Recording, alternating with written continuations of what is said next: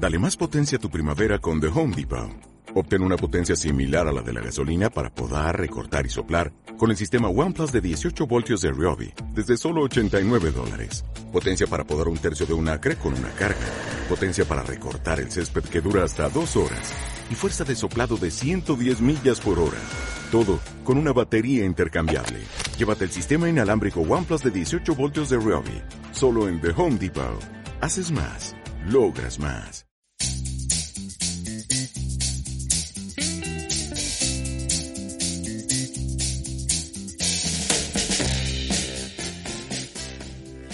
Hola, bienvenidos a los podcasts de la Farmacia de la Molilla, ubicada en el municipio manchego de Pedro Muñoz, provincia española de Ciudad Real. Hoy es lunes 23 de mayo de 2022 y el equipo de la Farmacia de la Molilla ha elaborado un nuevo episodio de podcast. En este episodio, tercero de la serie dedicada a la artrosis, trataremos el tema de los factores de riesgo de padecer artrosis. Los factores de riesgo de padecer una enfermedad son aquellas circunstancias que se dan con mayor frecuencia en los enfermos de una determinada patología y que por tanto pueden tener influencia en la aparición de esa dolencia. Vamos a comenzar tratando aquellos factores de riesgo sobre los cuales no podemos hacer nada de forma activa, es decir, aquellos no modificables por nuestra parte al ser inherentes a nuestro organismo tal y como es. El primer factor de riesgo de padecer artrosis es la edad. Es el de mayor relevancia. Los enfermos de artrosis tienen por lo general más de 50 años. No es habitual encontrarnos enfermos de artrosis por debajo de esa edad. Así, debemos ser conscientes que, a partir de los 50 años, las probabilidades de padecer artrosis aparecen y van a ir aumentando conforme vamos cumpliendo años. El desgaste del cartílago de las articulaciones, por tanto, suele venir asociado a su natural deterioro debido a la edad. El segundo factor de riesgo no modificable de padecer artrosis es el sexo, ya que es más frecuente en las mujeres que en los hombres. Parece ser que la genética femenina tiene una menor dedicación al cuidado de los cartílagos articulares, lo que hay que aceptar como una diferencia entre los individuos de distinto sexo. El tercer factor es el factor hereditario, ya que se demuestra que la artrosis aparece con mayor frecuencia en pacientes cuyos padres o abuelos también sufrían esta enfermedad. Aquí la genética también juega un papel fundamental, pues si nuestros antepasados tenían alguna diferencia en sus genes que les hacía tener altas probabilidades de padecer artrosis, nosotros heredaremos esa diferencia genética y nuestro riesgo de padecer artrosis será mayor que el de otros individuos. Y el cuarto y último es la menopausia.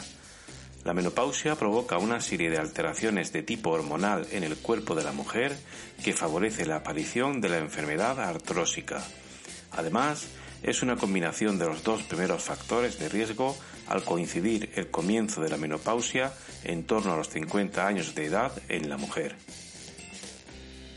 Así pues, los cuatro factores de riesgo no modificables de padecer artrosis son los siguientes. Edad superior a 50 años, sexo femenino, componente hereditario y menopausia. Vamos ahora con los factores de riesgo modificables, es decir, aquellas circunstancias que se pueden evitar de forma activa por el paciente y que el paciente de artrosis debe conocer para centrar sus esfuerzos en lograr su desaparición, pues están relacionadas de forma importante con las probabilidades de padecer artrosis. El primero y más importante es la obesidad.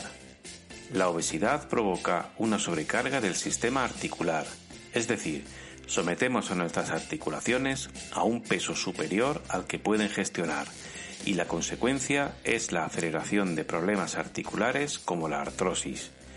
Es como si la pieza de una máquina estuviera diseñada para soportar un peso determinado y en su funcionamiento diario se ve sometida a un peso superior en un 50% o incluso más. El desgaste que sufrirá será inevitablemente mayor que si se expone al peso para el cual fue diseñada esa pieza. Además, la obesidad está relacionada, según numerosos estudios científicos, con un número enorme de enfermedades de todo tipo, como metabólicas, cardiovasculares y oncológicas. Así, nuestra recomendación es que luche usted contra su obesidad, tomando una serie de decisiones de estilo de vida, como reducción de la ingesta calórica o actividad física regular, para evitar enfermedades como la artrosis y otras de igual o mayor relevancia para su salud. El segundo factor de riesgo de tipo modificable de padecer artrosis es el realizar determinadas actividades laborales que conllevan la flexión exagerada de las articulaciones, como por ejemplo las actividades propias del trabajo en el sector de la construcción. Recomendamos seguir las pautas sobre seguridad laboral e higiene postural en el trabajo para intentar reducir el impacto de estas actividades en nuestra salud articular. Y por último, la gente que ha sido deportista de élite también presenta un nivel mayor de enfermedades articulares como la artrosis. Se supone debido a un desgaste excesivo por la alta carga de entrenamiento y competición. Por tanto, los tres factores de riesgo de tipo modificable de padecer artrosis son los siguientes. Obesidad, trabajos con hiperflexión de las articulaciones y ser deportista de élite. En resumen, el principal factor de riesgo de padecer artrosis es la edad. En pacientes menores de 50 años no suele aparecer y también está elevado este riesgo en personas con antecedentes familiares de artrosis y en mujeres, sobre todo a raíz de la aparición de la menopausia. Además, hay una serie de comportamientos a lo largo de nuestra vida, como la obesidad, haber trabajado en ocupaciones de alto esfuerzo para las articulaciones o el haber sido deportista de élite, que pueden aumentar el riesgo de padecer la enfermedad artrósica.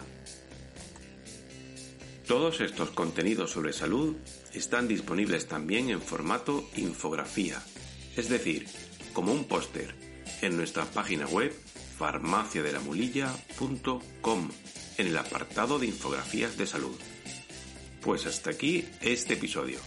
Recordamos que estos podcasts que elabora el equipo de la Farmacia de la Mulilla están disponibles en Spotify, TuneIn, Apple Podcast, iBox y Google Podcast para adaptarnos a sus preferencias. Puede seguir nuestras actividades para el fomento de la salud en Facebook, Twitter, Instagram y en nuestros canales de YouTube y Telegram. Farmacia de la Mulilla, en un lugar de la Mancha, tu espacio de salud.